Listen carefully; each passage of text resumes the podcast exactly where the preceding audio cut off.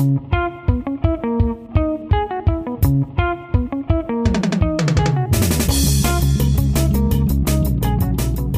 und herzlich willkommen bei Peter Joule. Hier ist Christoph Dollner-Gruber mit dem Podcast der österreichischen Energieagentur. Bei uns geht es heute wieder mal um Zahlen. Eigentlich geht es ums Zahlen. Wir sprechen nämlich über die Märkte für Erdöl, Erdgas, Strom und CO2-Zertifikate. Vier Märkte also, von denen Herr und Frau Endkundin maximal einen wirklich wahrnimmt. Den Ölpreis und zwar an der Tanksäule beim Benzin- und Dieselpreis. Aber da gibt's noch mehr und die aktuellen Preissteigerungen werden früher oder später auch bei jedem und jeder Einzelnen ankommen.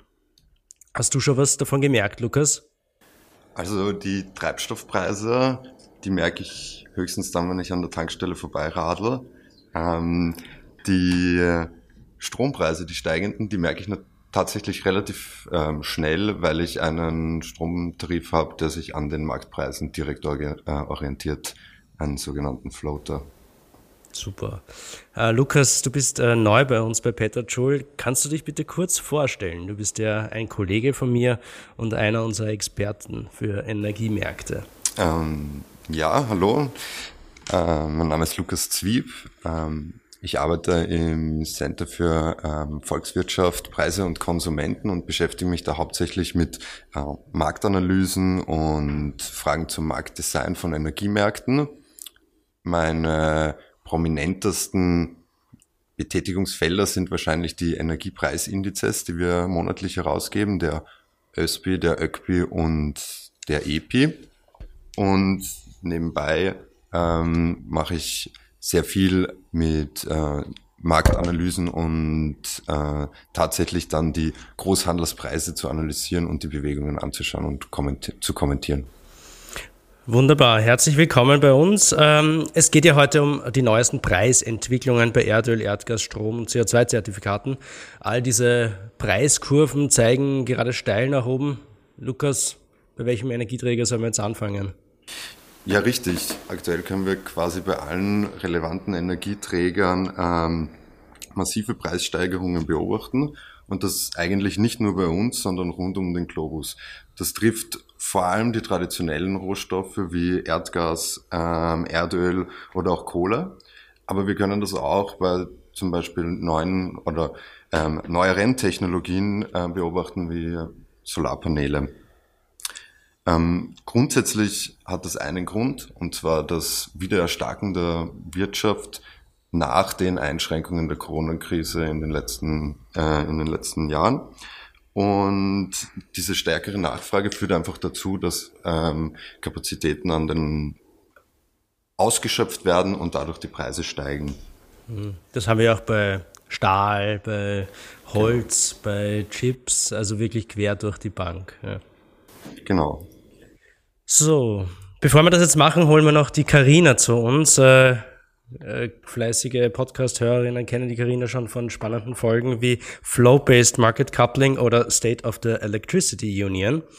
Karina, äh, schön, dass du da bist. Bitte stell dich noch mal kurz vor und erzähl uns was von dir, das wir noch nicht wissen. Ah, hallo, äh, guten Morgen. Äh, mein Name ist Karina Knaus. Ich leite das Center Volkswirtschaft, äh, Konsumentinnen und Preise bei der österreichischen Energieagentur. Äh, puh, etwas, was man über mich noch nicht weiß. ähm, äh, äh, ich habe äh, viele Fahrräder, aber eins davon verkaufe ich jetzt. Oh. Shocking, oh. ja. Wunderbar. Und auch eins zu viel. das heißt, wenn man, was ist das für ein Fahrrad? Äh, ja, leider nur ein altes Mountainbike mit 26 Zoll Rädern, das heißt, das ist nicht so beliebt. Aber die Wirtschaftskrise, äh, die, der Wirtschaftsausschwung und die mangelnden Kapazitäten im Fahrradmarkt also im Moment kriegt man ja keine Komponenten, weil äh, Shimano erst ein Werk bauen muss zu Ende. Mhm. Äh, hoffe ich darauf, dass ich es trotzdem verkaufen kann, obwohl es ein bisschen ein altmodisches Fahrrad ist. Ja, ich glaube, dieser, dieser Second-Hand-Markt hat sich echt zu einer guten Alternative jetzt entwickelt. Ich habe das bei Kinderfahrrädern gemerkt braucht ja, eigentlich absolut. gar nicht Krise. Ich brauche ja. auch eins. Ähm, ja, also und das finde ich eigentlich, um, um schon ein bisschen anzuschließen äh, an das, was der Lukas gesagt hat, schon ein bisschen das Faszinierende, dass wir in manchen Bereichen äh, wirtschaftlich quasi einen Boom erleben, also gerade in den Rohstoffmärkten mit eigentlich sehr, sehr hoher Nachfrage. Ähm, für mich aber jetzt als Volkswirt in dieser Aufschwung noch nicht ganz gegessen ist. Also wir sehen an den anderen Bereichen, natürlich auch in, von der Corona-Krise stark betroffenen Bereichen wie Tourismus und so weiter, ähm, auch bei der Arbeitslosigkeit. Also da sind wir aus meiner Sicht noch nicht so, wie ich mir einen typischen Wirtschaftsaufschwung vorstellen würde. Ähm, das heißt, das finde ich ganz spannend, äh, zu beobachten, wie es da weitergeht, dass das ein bisschen auseinanderläuft, auch wenn man dann in Richtung Zinspolitik zum Beispiel denkt. Aber da sind wir jetzt schon sehr weit weg von mhm. Energie. Also Christoph, ja. hol uns wieder ja, zurück. Du sagst, dass es geht um einen äh, Aufschwung, zumindest jetzt einmal zögerlich. Äh, schauen wir mal, was die Delta-Variante mit sich bringt. Aber ich erinnere mich noch gut, als wir im April 2020 das erste Mal bei Erdöl negative Preise hatten. West Texas Intermediate, ähm, WTI, ist damals äh, von 18 Dollar am Beginn des Handelstags auf minus 38 Dollar abgestürzt, ein Barrel. Ähm, die für uns in Europa relevante Rohölsorte Brent war da zwar nicht negativ, aber hat mit 26 Dollar pro Barrel trotzdem auch einen Tiefstand gehabt in dieser Zeit. Ähm, Lukas, was ist seitdem passiert? Mm, ja, ich glaube, Du hast es zwar schon kurz angesprochen, aber ich denke, man könnte da noch einmal einen kleinen Blick drauf werfen auf diese negativen Preise, die da wirklich kurzfristig auf dem Erdölmarkt in den USA geherrscht haben, ähm, weil das eigentlich eine ganz spannende äh, Situation war. Ähm, dazu muss man eigentlich grundsätzlich zwei Dinge sagen. Vorab, ähm, Erdöl an sich ist eigentlich eine ziemlich ähm, ja, grausliche Flüssigkeit, die relativ giftig und übelriechend ist und man will die eigentlich nicht bei sich haben. Ähm, das heißt, man kann das nicht so ohne weiteres irgendwo im Hinterhof abstellen und einlagern, wenn man nicht die entsprechenden ähm, technischen Voraussetzungen, logistischen äh, Möglichkeiten hat. Und das Zweite ist, dass es am Erdölmarkt auch viele Händler gibt, die tatsächlich nicht physisch mit diesem Erdöl umgehen können. Im Frühjahr, Frühjahr letzten Jahres ist es jetzt dazu gekommen, dass eigentlich zwei Faktoren zusammengespielt haben. Ähm, mit den weltweiten Restriktionen auf der, äh, die, also als Antwort auf die Corona-Krise, ist natürlich der Verkehr ähm, massiv zurückgegangen und der, damit der Erdölkonsum. Gleichzeitig gab es innerhalb der OPEC, also dem Kartell, relativ wenig Disziplin, was bei der Reduktion der Fördermaßnahmen, äh, Fördermengen bei der Einhaltung der Fördermengen betrifft. Saudi-Arabien und Russland hatten genau, da, da war das war ein, oder, ja. genau, da gab es die, die, ein oder andere ähm, unterschiedliche Auffassung, ähm, wer jetzt da wie viel zurückstecken muss. Das hat aber dazu geführt, dass innerhalb des Systems alle Lager mehr oder weniger gefüllt wurden ne? mhm. und es dann Anfang Mai oder ja dazu gekommen ist oder ja dazu gekommen ist, dass Händler, die eigentlich nicht in der Lage dazu sind, Rohöl physisch zu handeln, ähm, plötzlich Rohöllieferungen erhalten hätten. Mhm. Und die hatten dann natürlich größtes Interesse, dieses Rohöl loszuwerden und waren dann auch bereit, einfach negative Preise dafür zu bezahlen. Was man aber auch dazu sagen muss, dass in dieser Zeit doch relativ wenig gehandelt wurde. Also es ist dann quasi auch das Handelsgeschehen zum Erliegen gekommen ähm, und nur wenig Volumen wurde gehandelt. Ähm, was ist danach passiert? Ähm, die OPEC hat sich dann doch einigen können, ähm, die Fördermengen zu drosseln, hat damals ähm, um ungefähr 10 Prozent sind sie die Förderungen zurückgefahren. Das war die größte Rücknahme, ähm, soweit ich weiß. Und das hat dann natürlich dazu geführt, dass die, ähm, das Angebot zurückgegangen ist und die Preise sich langsam wieder erholen konnten. Und jetzt mit stetigem Aufschwung, der halt parallel zur Rücknahme der Corona-Restriktionen ähm, passiert, ähm, konnten sich die Preise erhöhen, äh, wieder erholen. Mhm. Das heißt, das ist ja eigentlich auch da schon der, der Hauptgrund für den Anstieg, ähm, ist äh, der Aufschwung, der jetzt ähm, global stattfindet. Äh, ich glaube, in China gibt es eine enorm große Nachfrage, auch einen Energiehunger, der jetzt wieder einsetzt und der auch äh, weltweit dominierend ist.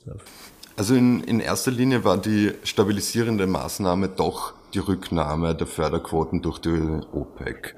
Also dadurch wurde das Angebot verknappt und die mhm. über, also die Lagerstände konnten wieder etwas abgebaut werden. Heute haben wir dann wieder eine Situation gehabt in den vergangenen Monaten, wo eigentlich die Nachfrage größer war als das Angebot, daher auch die steigenden Preise. Ähm, ja, letzte Woche hat sich dann die OPEC erneut auf eine Fördererhöhung geeinigt und das hat jetzt auch die Preise dann wieder einigermaßen stabilisiert, beziehungsweise scheint so, als wären die Preise jetzt auf absehbare Zeit stabil, mhm. wenn alles so läuft, wie ähm, Sie sich das vorstellen. Ja. Auf, auf, welchem Niveau sind wir jetzt circa bei Brent? Ähm, ungefähr bei plus minus 70 Dollar. 70 Dollar. Mhm. Okay. Was doch ein enormer Anstieg ist dann ja. innerhalb von einem Jahr, unglaublich. Ja. Ich habe letztens auch ein Interview gelesen mit dem Ölminister Saudi-Arabiens, äh, der gesagt hat, er will jeden Tropfen äh, Erdöl aus dem Boden holen, ähm, egal was kommen will. Also, das macht natürlich die Argumente für den Ausstieg äh, 70 Dollar ein bisschen schwieriger. Ja, ja das stimmt. Ähm, welchen Ausblick gebt ihr jetzt? Karina, ähm, was, was siehst du da für den Ölpreis kurz-, mittel-, langfristig? Also ich sehe immer, also das zu prognostizieren natürlich, die Glaskugel, die haben wir nicht. Ähm, jetzt aus meiner Erfahrung heraus, die, die Energiemärkte schon länger beobachtend, ähm, äh, würde ich schon sagen, dass sich das System irgendwann stabilisiert. Also zumindest, weil man muss ja schon the bigger picture, wenn wir uns anschauen, die Preise, die waren halt einfach eben furchtbar niedrig, ja, mit, mit Einsätzen der Corona-Krise. Mhm. Also das war schon auch was Außergewöhnliches, deswegen würde ich schon einen Anstieg auch in diesem Lichte sehen, dass wir halt einfach von einem sehr niedrigen Niveau gekommen sind. Aber wenn man sich jetzt die Ölpreise wirklich lange anschaut, ähm, dann pendelt sich's immer um ein gewisses Niveau ein, äh, weil das hat sich zumindest gezeigt, dass grundsätzlich auch die OPEC-Länder, die leben ja auch von, von dem, äh, die an einem stabilen Revenue-Stream interessiert sind. Ähm, äh, das heißt, äh, traditionell irgendwann einigt man sich dann doch irgendwie. Ja. Ähm, also wäre jetzt meine Erwartung schon, dass wir eben auch in eine stabilere Phase kommen. Was natürlich für mich eben der, der entscheidende unbekannte Faktor ist eben, wie es wirtschaftlich eben weitergeht, weil, weil für mich das Ganze schon teilweise Züge, also sowohl was die Rohstoffe betrifft, die Energie, als auch jetzt die Immobilien teilweise, hat schon ein bisschen was von einer aufkommenden Bubble möglicherweise. Also da bin ich ein bisschen vorsichtig, äh, wie das einfach wirtschaftlich weitergehen wird. Mhm. Ich finde das langfristig auch sehr interessant, weil es ist ja natürlich absehbar, dass ähm, der Ölbedarf zurückgehen wird, weil einfach die energetische Komponente reduziert wird. Wird nach wie vor einen Anteil geben, der in die Petrochemie geht. Ähm, aber es wird einfach weniger Öl gebraucht. Sind die Reserven aber noch da? Das heißt, es wird auch ein enormer Kampf eintreten zwischen den Ländern, die noch diese Ölreserven haben, um die tatsächlich dann auf den Markt zu werfen und welche Einwir Auswirkungen das dann auf den Preis oder die Stimmung äh, hat. Ja. Mhm. ja, ich meine, global gesehen sind wir jetzt noch nicht ganz dort. Ne? Also die Ölnachfrage ja. ist noch immer pro Jahr um mehrere Millionen Barrel pro Tag gestiegen. Mhm. Ausnahme jetzt der Corona-Krise. Ähm, aber ja, hoffen wir, wenn, wenn die Bemühungen zunehmen, auch global, auch die USA haben sich ja jetzt committed, wenn wir dann schon bei den CO2-Preisen eh diskutieren, mhm. ähm, dass das dann so sein wird. Ja. Gut. Ähm, Lukas, du hast zuerst schon von den äh, Tankstellen erzählt, an denen du mit dem Radl vorbeifährst ähm, und die Preisen, die steigenden Preise beobachten kannst. Äh, was, was kann man dazu sagen? Dieser Aufschwung jetzt seit letzten Jahres, was hatte das für Auswirkungen auf Benzin und Diesel? Also ja, die Treibstoffpreise sind naturgemäß ganz eng mit den Preisen für Rohöl ähm, gebunden. Das liegt zum einen daran, dass die ähm, diese Prozesskette einfach sehr eng ist und man da innerhalb dieser Prozesskette nicht unbedingt Lager, also große Lagerbestände aufbauen will. Andererseits ist es halt einfach ein sehr kompetitiver Markt und die Preise werden einfach schnell an die, an die Kunden weitergegeben. Zwar etwas abgedämpfter Form und vielleicht leicht verzögert, aber im Großen und Ganzen korrelieren die doch sehr stark. Ähm, was wir jetzt sehen können, ist, dass die Preise letztes Jahr ziemlich eingebrochen sind, eben mit äh, der Corona-Krise und wir kennen alle noch die Bilder, wo einfach die Straßen leer waren und im Prinzip keine Autos unterwegs sind und wenn man jetzt rausschaut, mhm. dann merkt man davon nicht mehr viel. Also die Straßen sind wieder gefüllt und die Leute sind wieder unterwegs, zu Fuß und auch mit dem Auto. Ähm, und die Preise haben sich auch wieder auf dieses Vorkrisenniveau eingependelt. Also man könnte jetzt noch nicht behaupten, dass die Preise ähm, besonders hoch sind, sondern ja. sie sind einfach wieder wie in dem Zeitraum 2018, 2019. Abs absolut. Ich habe da jetzt die, die Verlaufskurve von Benzin und Diesel vor mir liegen, ähm, seit 2005 und ja, das ähnlich, ein ähnliches Niveau hatten wir eigentlich auch schon immer. Äh, Gibt es ja auch Analysen, äh, die zeigen, dass ähm, wenn man die Inflation berücksichtigt, Benzin und Diesel in den 70er Jahren äh, eigentlich teurer war, als das äh, jetzt ist. Äh, das heißt, es gibt eine enorme Stabilität, eigentlich eine nominale Stabilität auch beim Benzin und Diesel, ja. In dem Zusammenhang natürlich auch relevant ähm, sind die CO2-Emissionen, potenzielle CO2-Preise auf diese äh, Energieträger inklusive Vorketten stecken in einem Liter Diesel äh, fast zweieinhalb Kilo äh, CO2, in einem Liter Benzin ist es ein bisschen weniger, da sind wir bei 2,1 Kilo CO2 pro Liter. Wenn man jetzt einen CO2-Preis äh, anlegen würde von 55 Euro pro Tonne, wie er aktuell im äh, ETS zu zahlen ist, dazu kommen wir später noch ein bisschen, ähm, dann wäre Benzin um 12 Cent und Diesel um 14 Cent teurer.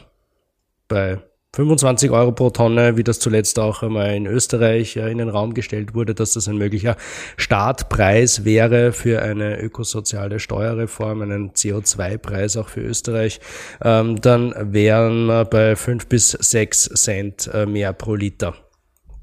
Ja, sowas wäre natürlich auch aufs Heizöl anzuwenden, weil auch aus dem äh, fossilen Öl in der Raumwärme müssen wir aussteigen, äh, wo die Emissionen sogar ja, 2,7 äh, Kilo pro Liter ausmachen. Ähm, der Winter kommt jetzt erst, aber spätestens, wenn es bei uns wieder ein bisschen kälter wird, äh, wird auch der Erdgasverbrauch äh, wieder ansteigen. Ähm, fürs Heizen, für die Stromerzeugung und eine ähnliche Preisentwicklung wie beim Erdöl hat es ja auch bei Erdgas gegeben. Ähm, Lukas, kannst du uns da einen kurzen Überblick geben? Wie schaut es beim Erdgas aus? Ja, äh, auch beim Erdgas sind wir jetzt aktuell in einer Situation, wo einfach verstärkte Nachfrage zu extremen Preissteigerungen führt. Also bei Erdgas ist tatsächlich so, dass die Preise auf einem historischen Hoch sind und zwar auch hier überall auf der Welt, aber auch ganz besonders bei uns.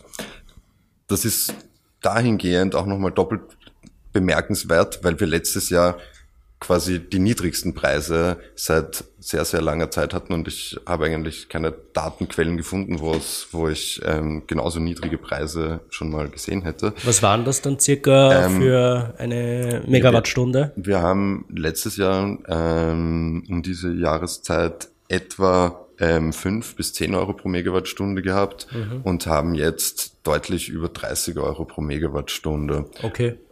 Ja. Wobei man hier davon ausgehen kann, dass das auch ein ähm, kurz- bzw. mittelfristiger Effekt ist, der sich eigentlich in den nächsten Jahren ähm, oder zumindestens eigentlich bis nächstes Jahr wieder ausgleichen müsste. Und auch die Erwartungen, die, die Preise für Gaslieferung in den nächsten Saisonen, die kommen, sind eigentlich wieder auf einem Niveau, das wir aus der Vergangenheit nahe am Durchschnitt oder aus, aus typischen Werten kennen würden. Welches Niveau wäre das dann? Das wäre ungefähr so bei 20 Euro pro Megawattstunde, ist noch immer recht hoch, aber diese, diese Preissteigerung, die wir jetzt sehen, die wird nicht so für die nächsten Monate, also in den nächsten Saisonen weitergehen. Mhm. Also aus jetziger Sicht. Okay, äh, einen besonderen Einfluss auf den Gaspreis haben ja da auch die, sagen wir, die Speicher. Ähm, Kannst du uns da einen kurzen Überblick geben, was, was, wo ist da die Korrelation? Also ja, die natürlich die Speicher, der Speicherfüllstand und mhm. die Preise ähm, wirken natürlich äh, zusammen, weil ein Speicher kann nur dann wirtschaftlich betrieben werden, wenn man quasi billiges Erdgas kauft und das dann teurer verkauft. Ähm, jetzt haben wir die Situation, dass wir letztes Jahr aus einem relativ langen kalten Winter gekommen sind mit ähm, wenig ähm, Erdgas in den Speichern und jetzt eigentlich das gesamte Frühjahr relativ hohe Gaspreise gehabt haben, die es wirtschaftlich nicht unbedingt attraktiv gemacht haben, die Gasspeicher zu füllen.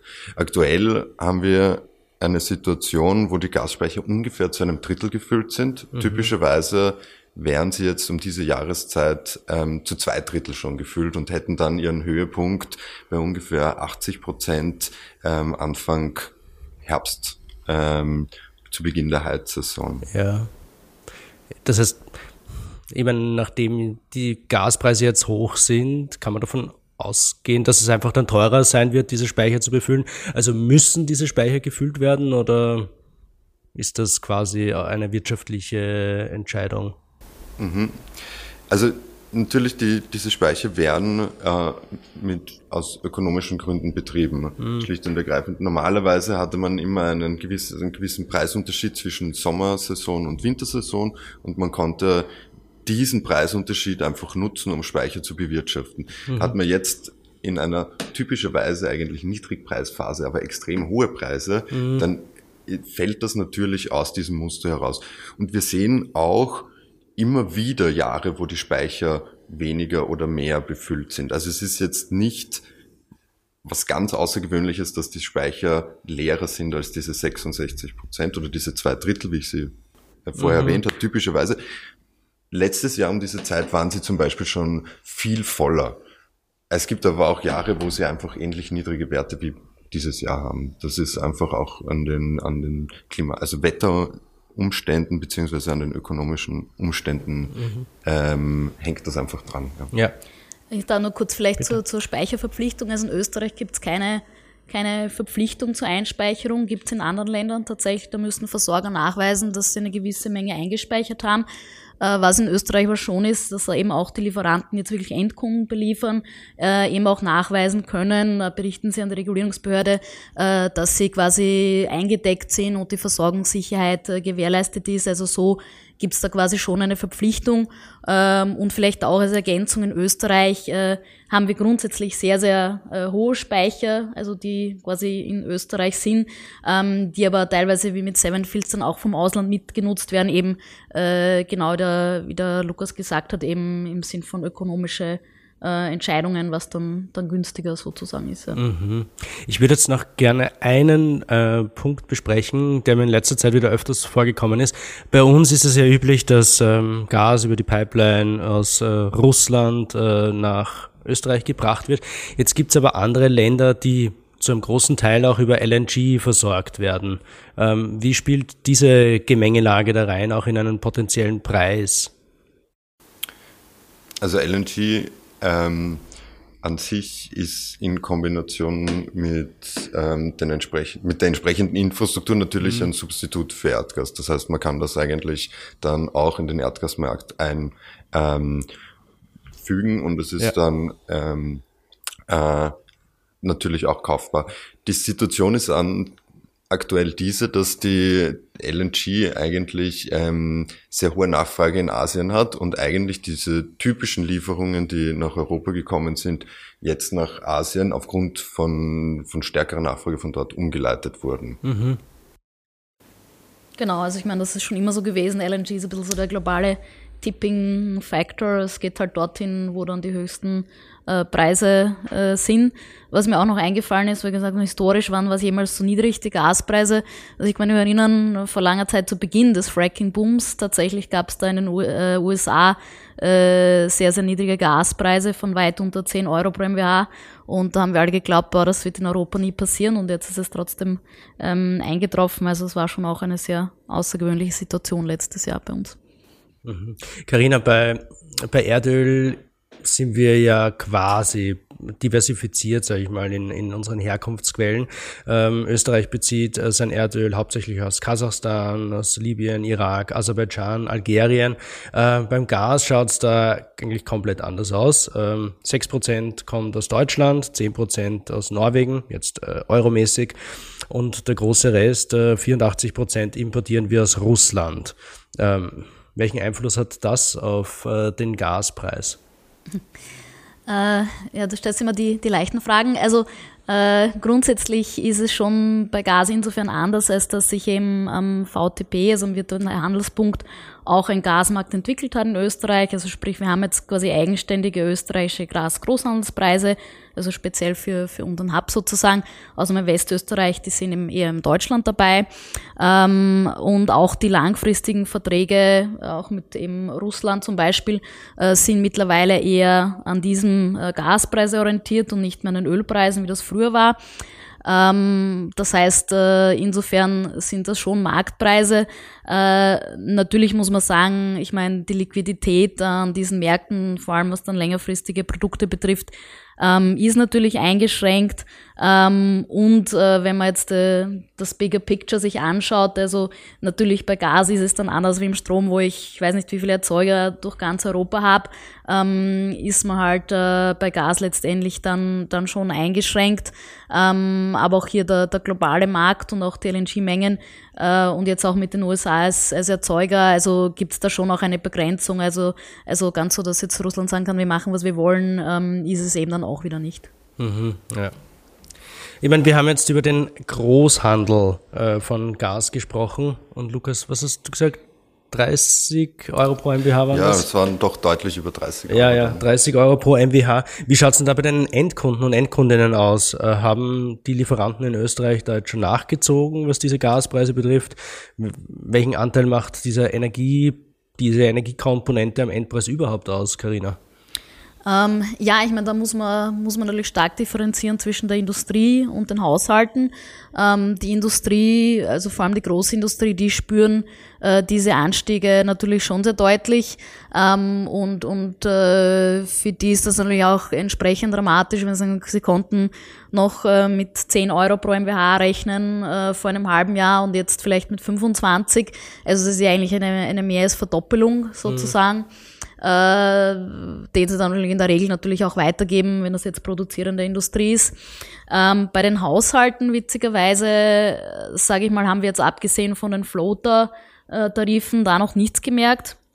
Also ich glaube, wir hatten eigentlich die letzte Preiserhöhung und Anführungszeichen sogar eine Preissenkung bei den Haushalten bei Gas. Ähm, das heißt, das hat sich jetzt noch nicht durchgeschlagen. Äh, nachdem aber bei vielen Verträgen auch unser ÖCBI sozusagen eine Grundlage für die Preiserhöhung sein kann. Also das ist in den ALBs so festgeschrieben und dieser ÖCBI, unser Preisindex, äh, sehr, sehr stark gestiegen ist, ähm, würde man zumindest vermuten, dass, dass diese Preisformel, äh, diese Änderungsformel auch irgendwann zum Zug kommt und, und entsprechend erhöht wird bei den Haushalten. Genau, don't shoot the messenger. Ähm, jetzt wir haben jetzt erst schon diese Rechnung äh, beim Benzin und Diesel gemacht. Äh, auch hier wäre natürlich ein, ein CO2-Preis potenziell relevant. Ähm, laut Uber entstehen bei einer Verbrennung einer Kilowattstunde Erdgas 0,271 Kilo CO2. Ähm, bei einem CO2-Preis von 55 Euro pro Tonne wären das also 1,5 Cent pro kWh mehr. Ähm, bei 25 Euro pro Tonne sind wir bei 0,7 äh, äh, Cent äh, pro kWh für einen Haushalt, der jetzt äh, 10.000 Kilowattstunden Gas pro Jahr verbraucht. Circa das, was ich ähm, in meiner alten, kleineren Wohnung gehabt habe, ähm, wären das also um circa 70 Euro mehr pro Jahr. 18 Cent mehr am Tag, um ein Gefühl dafür zu bekommen, ähm, worum es, um welche ähm, Größenordnung es da geht. Da sind wir jetzt eigentlich eh schon äh, bei unserem nächsten Thema, den äh, CO2-Zertifikaten.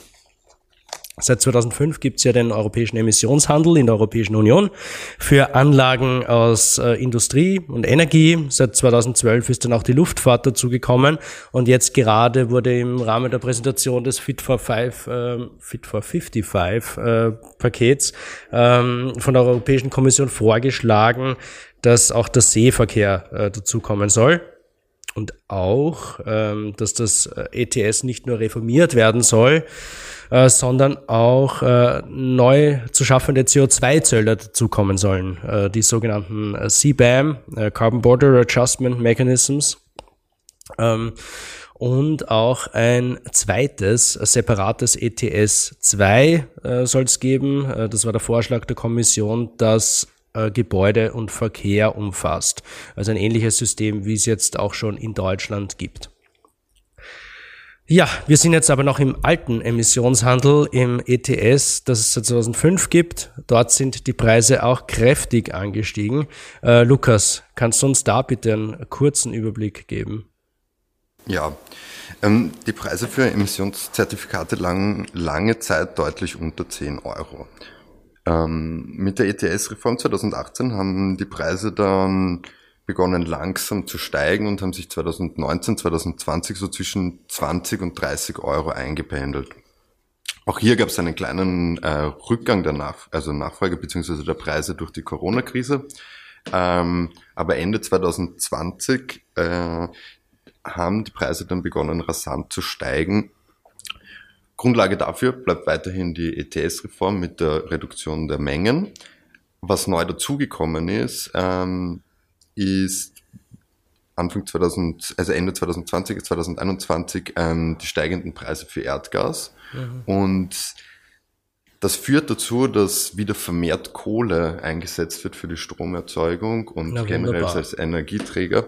Ähm, und Kohle hat, wie wir wissen, ähm, höhere CO2-Emissionen pro Megawattstunde und damit steigt dann automatisch auch die Nachfrage äh, nach CO2-Zertifikaten.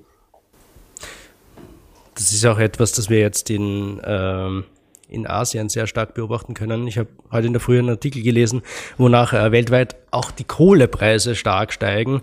Ähm, ja, vermehrte Nachfrage, ähm, Stromhunger in Verbindung mit ähm, ja, wenig Alternativen, äh, hohen Gaspreisen und äh, entsprechenden Anteil auch an Kohle, der in die Verstromung geht. Ja, es kommt selten vor, dass ein Energiepreis alleine steigt. Also mhm. ich meine, es gibt die Phasen, aber nachdem das alles so stark verbunden ist und auch immer mit der volkswirtschaftlichen Entwicklung ist normalerweise, wenn einer raufgeht, dann sind sie alle so. Mhm. Ähm, hast es eh schon leicht anklingen lassen. Gibt es sonst noch Gründe für diesen Anstieg der Emissionspreise? Wir liegen da jetzt bei, ähm, ja, wie schon gesagt, bei um, um die 55 Euro pro äh, Tonne CO2 ja, also der, der grundlegende ähm, ähm, Effekt, der dahinter liegt, ist natürlich die unter Anführungszeichen Scharfstellung des ETS mit der mhm. Reform 2018, okay. die tatsächlich dann zu, zu etwas wie einer ähm, Verknappung der Zertifikate geführt hat und sich Leute ähm, und Unternehmen tatsächlich begonnen haben, strategische Überlegungen anzustellen, wie sie sich mit äh, CO2-Zertifikaten eindecken können und welche Preise ihnen das mhm. wert sein müssen, damit sie genügend Zertifikate haben. Ähm, gesehen haben, dass ähm, das jetzt doch ernster wird mit dem Klimaschutz. Genau, ich meine, das sieht man auch, es reicht da oft eine Kommissionsstatement dazu und schon steigen die Preise um, um zwei Euro. Also mhm. dann massive Effekte. Carina, wir haben zu diesem Thema auch noch zwei Fragen bekommen über Twitter äh, vom Team für Smart Grids and Energy Market vom äh, KIT Karlsruhe. Äh, ich lese das einmal vor. Äh, sind die aktuell steigenden Preise getrieben durch Erwartungen der Marktakteure oder spiegeln sie tatsächliche Vermeidungskosten wider? Äh, Im ersten Fall, in welchen Preisbereichen sind wir tatsächlich bei Vermeidungskosten angekommen? Also ich würde mal sagen, ja, grundsätzlich spiegeln die Preise die Erwartungen wieder, weil eben genau, wie es der Lukas jetzt gesagt hat, die Unternehmen stehen jetzt einfach vor der strategischen Entscheidung, äh, versuche ich mich jetzt bei diesen Preisen noch möglichst einzudecken mit Zertifikaten ähm, oder warte ich einfach noch ab in der Hoffnung, dass sie vielleicht doch äh, sinken werden. Aber eben, wenn wir jetzt mit Fit for 55 und so weiter ist jetzt die Erwartung, dass sie massiv sinken werden, halt eine bisschen eine optimistische. Äh, und Unternehmen möchten sich genau absichern, also deswegen decken sie sich ein. Äh, bei den Vermeidungskosten, ich meine, da kennen wir zig, zig Studien äh, zur Industrie, wir selbst sind da auch immer wieder dabei und da sehen wir einfach, dass die Bandbreite halt sehr groß ist. Also mhm. es gibt äh, Dinge, die sich bei 50 Euro äh, quasi schon rechnen. Also da ist man dabei. Dann gibt es aber natürlich auch Maßnahmen, äh, wenn es dann wirklich ans Eingemachte geht, die Hard-to-Abate-Sachen, äh, da sind wir einfach noch, noch weit drüber von den Kosten her. Bei mehreren hundert, ja. Mhm. Genau. Okay. Da möchte ich auch noch kurz einhaken. Bitte, es gibt Lukas. tatsächlich auch Maßnahmen, die auch ohne CO2-Preise ähm, gewinnbringend wären oder ök ökonomisch sinnvoll wären, also es, die noch immer nicht umgesetzt werden. Also es ist tatsächlich würde es, lohnt es sich auch dann nochmal nachzusehen, ob es Effizienzmaßnahmen nicht gibt, die, die man auch ohne. Genau, da sind wir bei der Energieeffizienz, oder? Genau. Aber wenn es diese Maßnahmen gibt, sagt jetzt die Ökonomin, wenn sie noch nicht umgesetzt sind, obwohl sie nichts kosten, dann muss es halt erhebliche Barrieren geben. Mhm. Äh, sonst wären sie umgesetzt. Also da müsste man sich natürlich eher dann die, die, die Barrieren Komponente. oder die, ja. die Marktverzerrungen, äh, die es halt gibt, mhm. Oder auch die, die internen ähm, äh, Guidelines für die Rentabilität, die Anforderungen an die Rentabilität, äh, wenn sich diese Maßnahme jetzt nicht innerhalb von zwei Jahren beispielsweise amortisiert, dann schaut schon wieder genau, schlechter aus. Das ist natürlich Branchen, ja. immer das, das Problem in dem Bereich, äh, mhm. die Vorgaben eher kurzfristige. Ja. Ja, ähm, dann haben wir noch die zweite Frage von ähm, Smart Grids and Energy Market Team. Äh, was ist die Erwartung, eure Erwartung bezüglich einschreitender Politik? Schon jetzt gibt es zum Beispiel in Deutschland Lobbyforderungen nach niedrigen Strompreisen, nach niedrigeren Strompreisen. Ähm, kann das dann am Ende des Tages auch auf das ETS durchschlagen? Ähm, also grundsätzlich diese Forderungen eben in Deutschland, das sind jetzt tatsächlich gerade in den letzten Wochen äh, sehr massiv von allen Seiten. Deutschland hat eine starke produzierende Industrie und wenn die plötzlich statt 40 Euro pro MWH 70 Euro pro MWH äh, zahlen müssen oder eben jetzt vor der Entscheidung stehen, neue Verträge abzuschließen, äh, dann ruft das tatsächlich alle auf den Plan. Ähm, ich würde, also mein, mein Gefühl wäre eher, äh, dass man da sagt, äh, man schaut vielleicht auf die anderen Strompreiskomponenten, äh, Abgaben, Umlagen etc. Und, und, und dreht möglicherweise irgendwann an denen, gerade auch in Deutschland, Stichwort EEG-Umlage, ähm, dass man jetzt am ETS also das, das, das wird jetzt vom gesamteuropäischen Druck, glaube ich, abhängen. Aber wir wissen, dass jede ETS-Reform, also das sind so zahre Verhandlungen. Äh, jetzt gibt's wieder gerade den neuen Vorschlag zur Reform.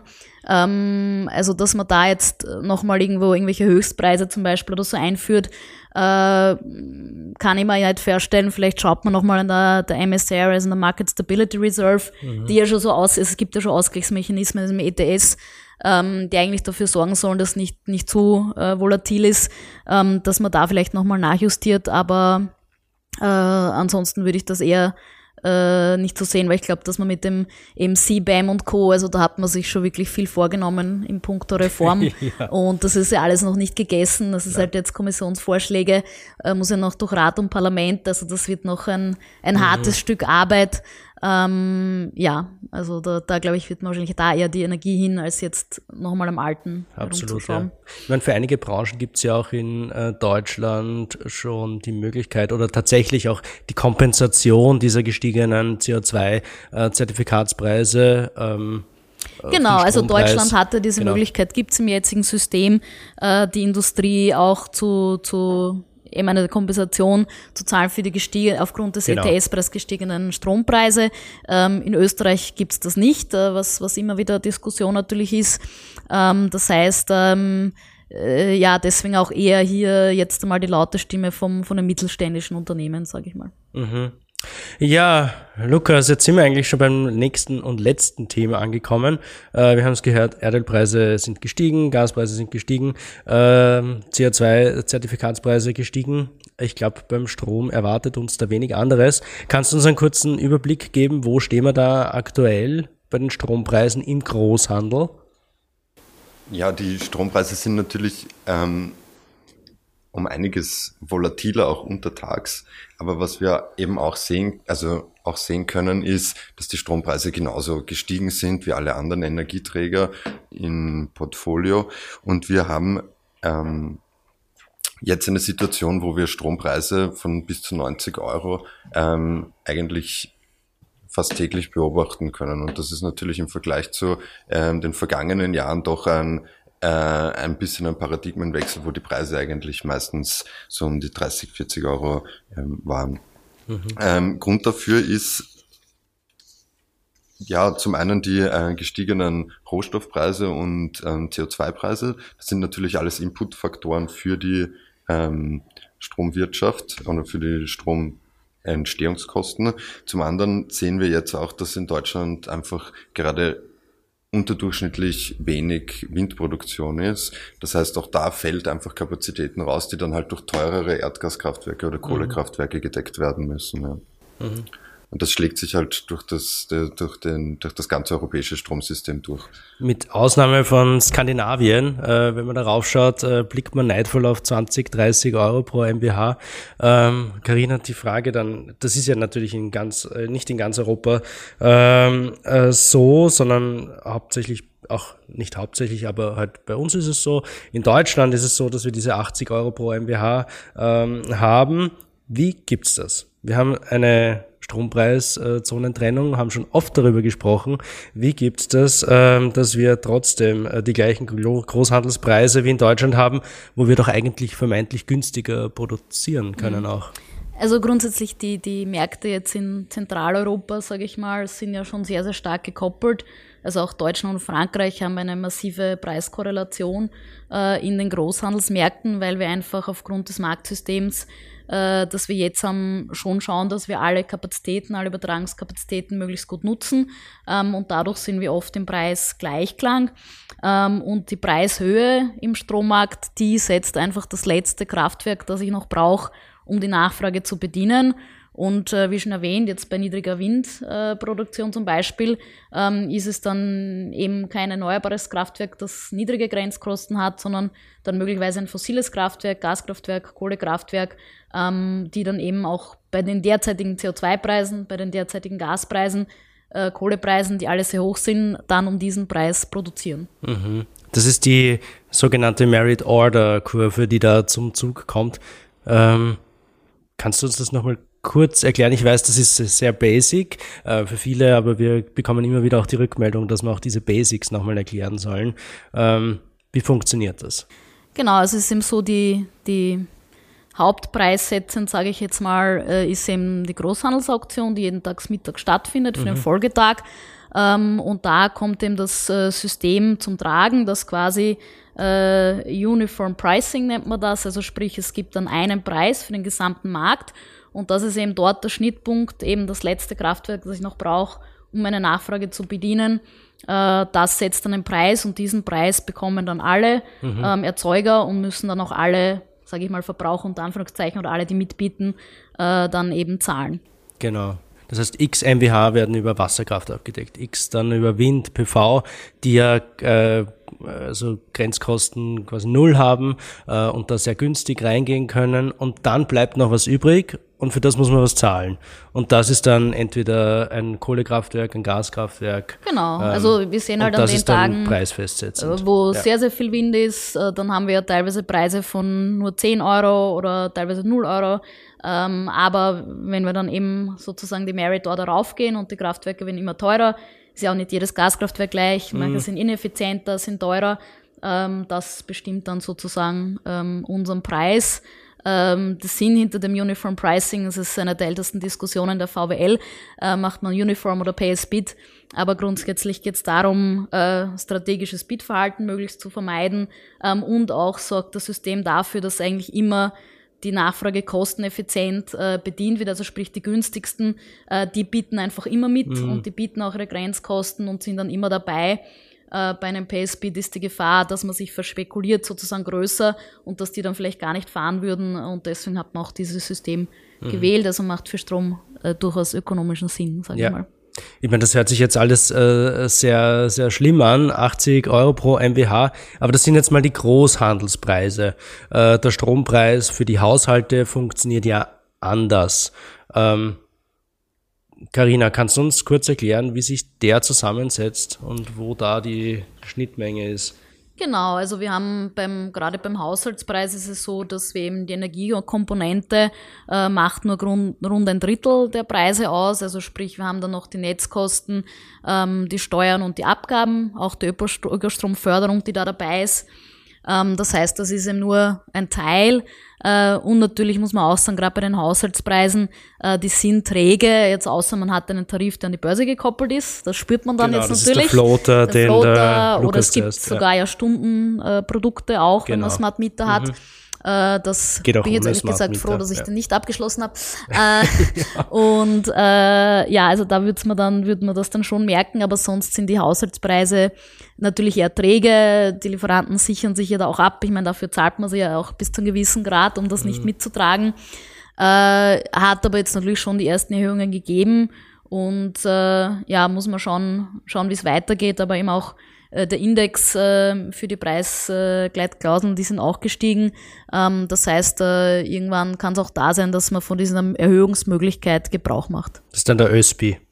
ÖSPI, es gibt auch andere, ja. also teilweise haben da direkt, glaube ich, Börsepreise drinnen, mhm. ist unterschiedlich, aber die, die sind ja alle korreliert, also wenn es mal darauf ja. geht, dann, dann gehen die mhm. rauf. Ja. Ähm, dazu passt eigentlich auch eine Frage von Dominik. Ähm, er findet die Rolle von spekulativen Aktivitäten spannend ähm, und dann auch die Auswirkungen auf die Strompreise der Haushalte, der privaten Haushalte. Wie schaut's da aus? Gibt's äh, das? Ja, also das habe ich jetzt eh schon ein bisschen versucht mhm. anzureißen. Äh, natürlich äh, filtert das dann irgendwann durch, auch bei den privaten Haushalten, die Großhandelspreise, ähm, ist aber sicher nicht so direkt äh, wie jetzt bei der Großindustrie. Ja. Mhm. Und ähm, was jetzt Spekulation betrifft, äh, da kann man auch lange und vortrefflich streiten, ähm, auch in der VWL, wie das ist mit den Märkten. Ähm, würde aber jetzt schon sagen, gerade bei Strom sieht man einfach, dass da jetzt viele Fundamentalfaktoren äh, zusammenkommen, die eben nach oben zeigen. Also da haben wir mhm. jetzt, glaube ich, eh viel schon diskutiert. Das Ganze ähm, hat ja nicht nur eine Auswirkungen dann auf die Energiepreiskomponente des Strompreises, sondern auch auf die Höhe der anderen Abgaben, ähm, zum Beispiel äh, die Ökostromabgaben. Äh, Inwiefern, wie, wie, wie wirkt sich dann ein, ein, ein höherer Strompreis auf diese aus und wieso ist das so? Also die Ökostromabgaben bei einem höheren Strompreis, die sinken dann eigentlich. Also das ist die gute Nachricht, äh, weil ja dann quasi die, also in Österreich wird das äh, aktuell äh, normalerweise von der ÖMAG vermarktet, der gesamte Ökostrom, der geförderte. Ähm, und wenn die, sage ich mal, jetzt den Strompreis Hausnummer um 90 Euro verkaufen können, aber nur 70 Euro Förderung ausbezahlen müssen. Also diese mhm. äh, Situation könnte man ja fast äh, kommen.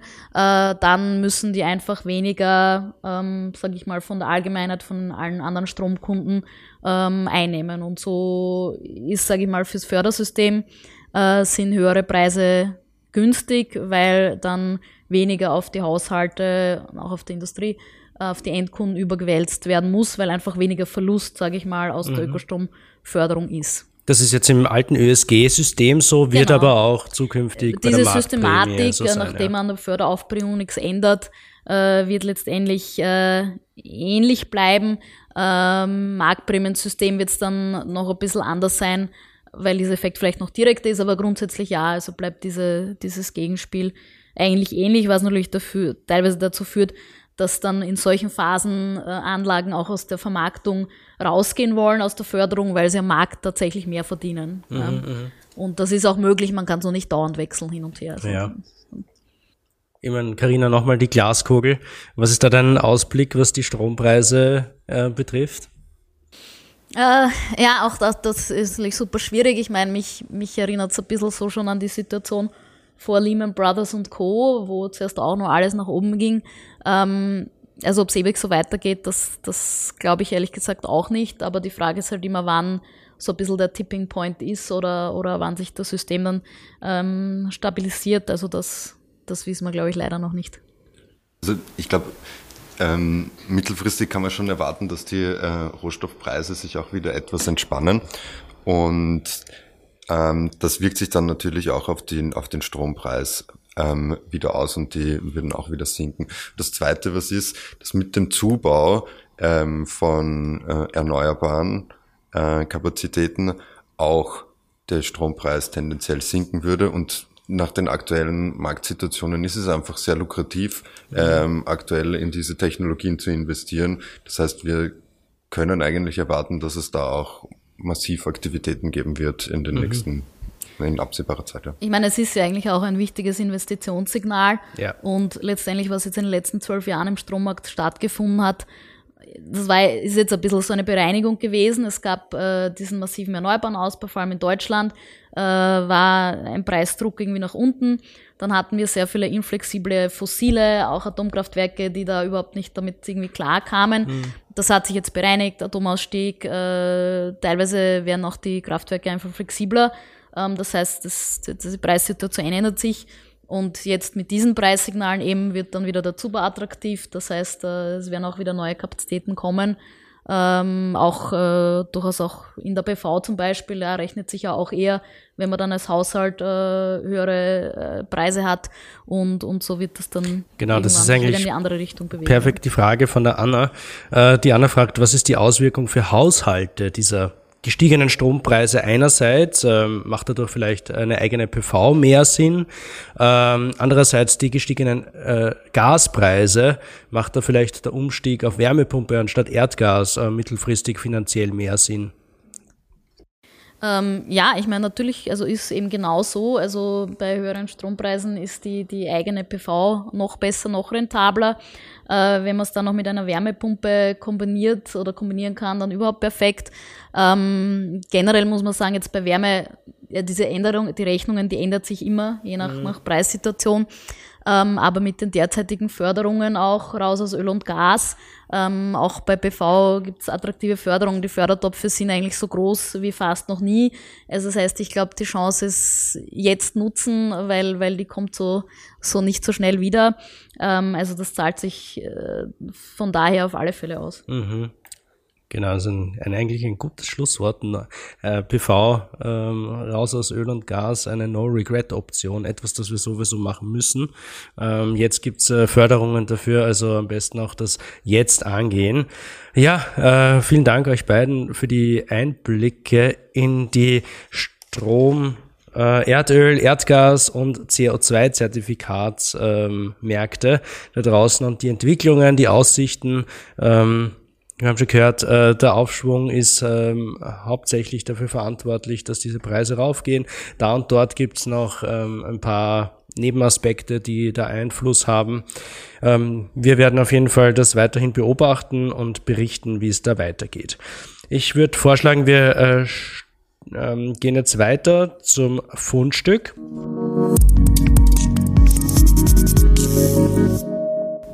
Jeder erzählt kurz äh, über eine äh, Zahl, Artikel, Buch, was auch immer, das äh, euch untergekommen ist in der letzten Woche oder wie auch immer. Ähm, Lukas, magst du anfangen mit, was hast du uns für ein hm. Fundstück mitgebracht? Ja, gerne. Ähm, ich habe ein Tool beziehungsweise eine Datenbank mitgebracht, die wahrscheinlich schon einige kennen. Ich hoffe aber trotzdem, dass ich dem einen oder anderen damit ähm, eine neue ähm, Dimension der Energiewirtschaft zeigen kann. Ähm, für mich ist es ein Tool, das ich fast jeden Tag verwende für Analysen, für Modellierungen oder schlicht um einfach up-to-date zu bleiben. Vielleicht nicht direkt, sondern sogar über, ein, über eine Zweit-App oder so, die auch basiert darauf. Aber ich verwende es tatsächlich fast jeden Tag. Ähm, und ich wünschte, ich hätte es eigentlich schon früher gekannt, vielleicht auch schon während meiner Studienzeit und hätte mir da viele, viele Stunden des, des Datenzusammenglaubens erspart.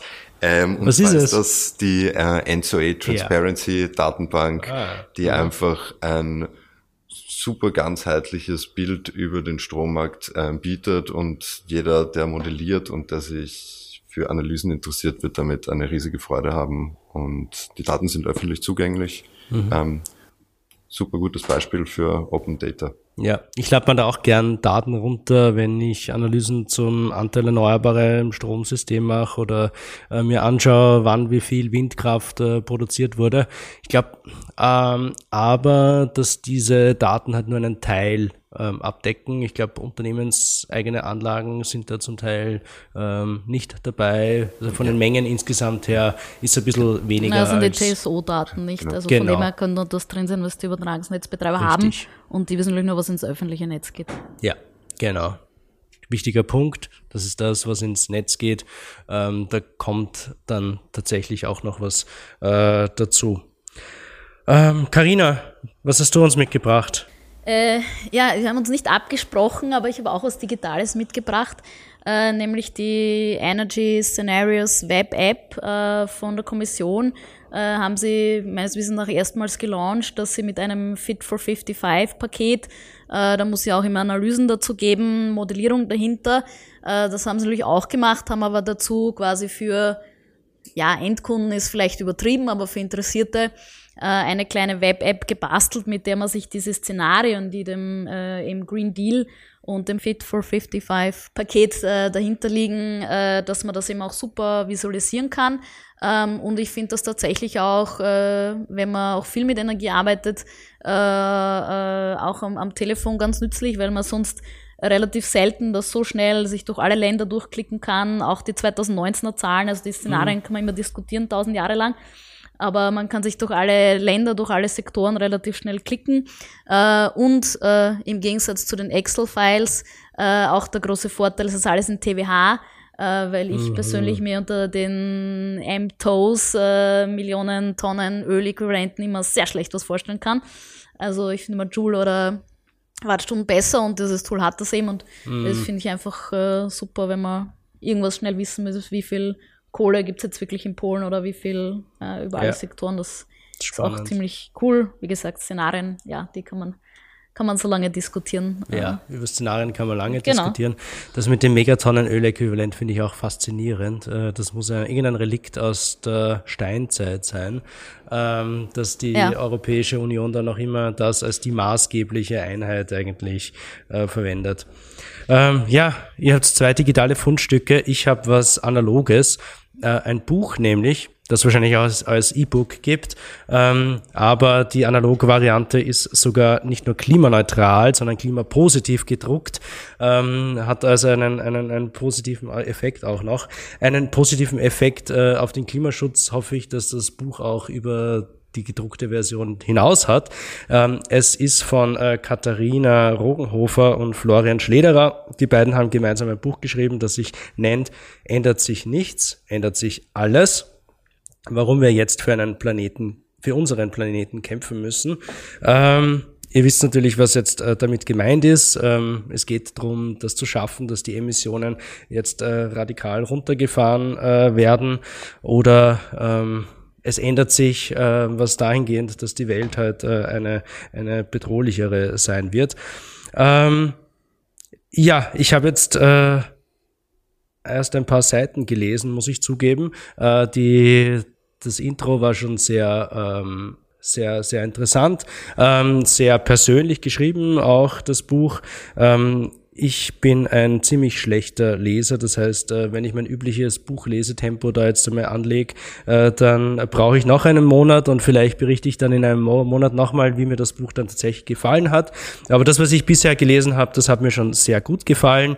Äh, Katharina Rogenhofer ist ähm, das Gesicht der des Klimavolksbegehrens. Äh, Florian Schlederer ist da auch dabei. Ähm, es, äh, ihr kennt die wahrscheinlich alle, die beiden. Ähm, und äh, den Link zum Verlag geben wir gerne auch in die Show Notes, wie auch die Links zur Transparency-Plattform von Enzo-E und äh, den Szenarien Explorer von JRC.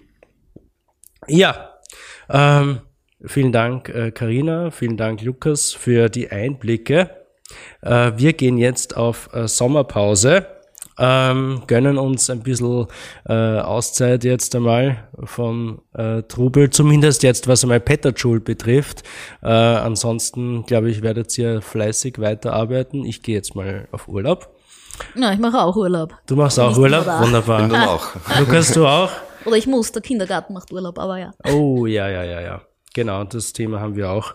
Ähm, ja, wir melden uns auf jeden Fall im September wieder. Was wir schon geplant haben, ist zum Beispiel die zwei, der zweite Teil zu unserer Wasserstoff- und Co-Folge, wo wir ja ein bisschen Blick auf äh, mögliche Importstrategien äh, und die globale Situation rund um äh, die Wasserstoffwirtschaft werfen. Ähm, ich sag Danke an Karina und Lukas. Karina und Lukas, ihr dürft Baba sagen äh, zu unseren Hörern und Hörerinnen. Tschüss, Baba. Danke und schönen Sommer. Ja, wunderbar. Äh, vielen Dank auch an die Laura Fanschek, die diese Folge produziert hat. Ähm, vielen Dank auch an Klaus Kreiger, ähm, der wie immer die äh, Show Notes zusammenfasst. Ähm, ja, schönen Sommer auch von mir. Vielen Dank äh, fürs Dabeisein. Ähm, wir hören uns bald wieder bei Peter Schul, dem Podcast der österreichischen Energieagentur.